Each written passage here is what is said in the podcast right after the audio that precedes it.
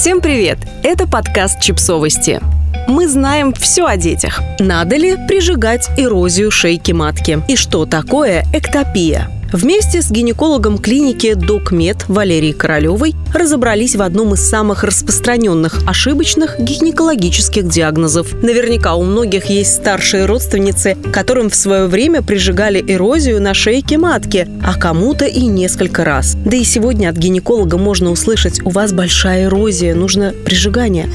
Что же такое эрозия шейки матки? Диагноз эрозия шейки матки действительно существует в международной классификации болезни МКБ-10 номер 86, но ставят его нечасто. Эрозия – это рана или ссадина на поверхности шейки. Она может быть симптомом дисплазии или рака шейки матки, инфекций, передаваемых половым путем, атрофии в постменопаузе. Атрофия – это состояние, связанное со снижением уровня эстрогенов, из-за чего эпителий влагалища и шейки истончается. В таком случае даже введение гинекологического зеркала может привести к образованию повреждений. Механического повреждения при оперативных вмешательствах или сексе. Диагноз эрозия требует не лечения, а решения вопроса о прижигании. Необходимо до обследования, чтобы понять причину эрозии и лечить именно причину. Прижигать эрозию не надо. Если эрозия вызвана механическим повреждением, она заживет самостоятельно.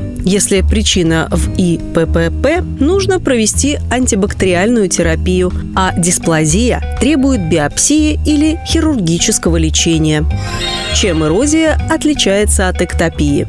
Эрозия – один из самых распространенных ошибочных диагнозов в гинекологии. Эрозией часто называют другое состояние – эктопию – смещение цилиндрического эпителия. Что такое эктопия? На шейке матки есть два типа эпителия – цилиндрический и многослойный плоский – Цилиндрический большей частью располагается в цервикальном канале внутри шейки и имеет ярко-красную окраску. Многослойный плоский, нежно-розовый и покрывает наружную часть шейки.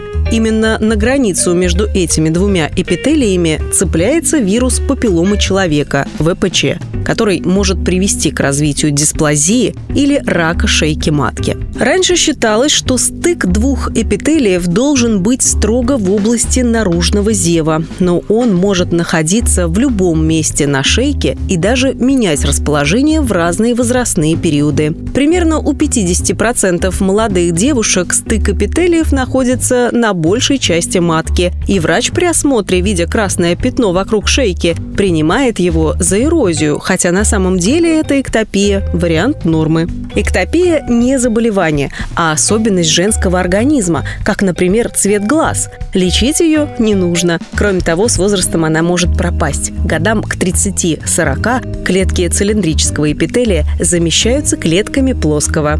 Иногда при эктопии можно провести бережное прижигание, когда очень нежный цилиндрический эпителий становится причиной кровянистых выделений после секса.